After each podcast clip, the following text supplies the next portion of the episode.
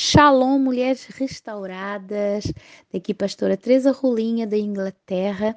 Quero agradecer a Deus por mais uma oportunidade de poder estar aqui ministrando a sua palavra.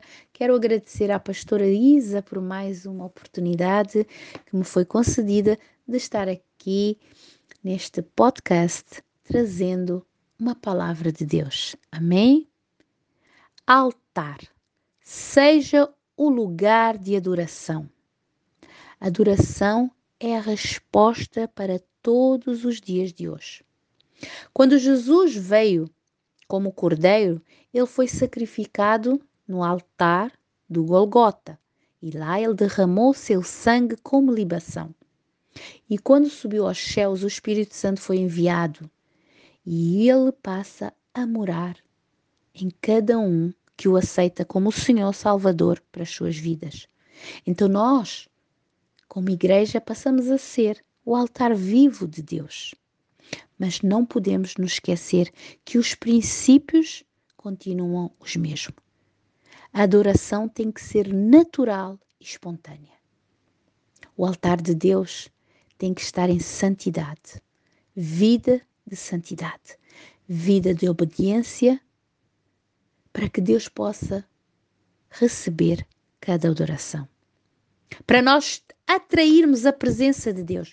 Quanto mais adoração, maior será a glória de Deus. E onde Ele se manifestar, com certeza haverá mudança em tudo e a tudo. Todos aqueles que o adoram em espírito e em verdade, Ele recebe essa adoração.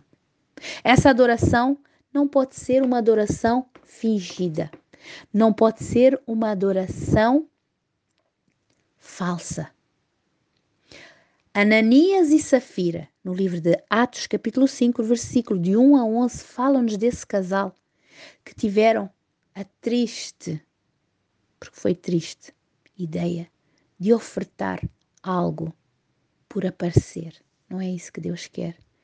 Porque assim nós estamos a profanar a casa de Deus. Deus quer uma adoração verdadeira. Quer uma adoração sincera, que venha do fundo do nosso coração.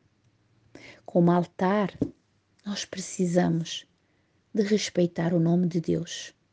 O nome de Jesus, ele é poderoso para fazer maravilhas em nossa vida.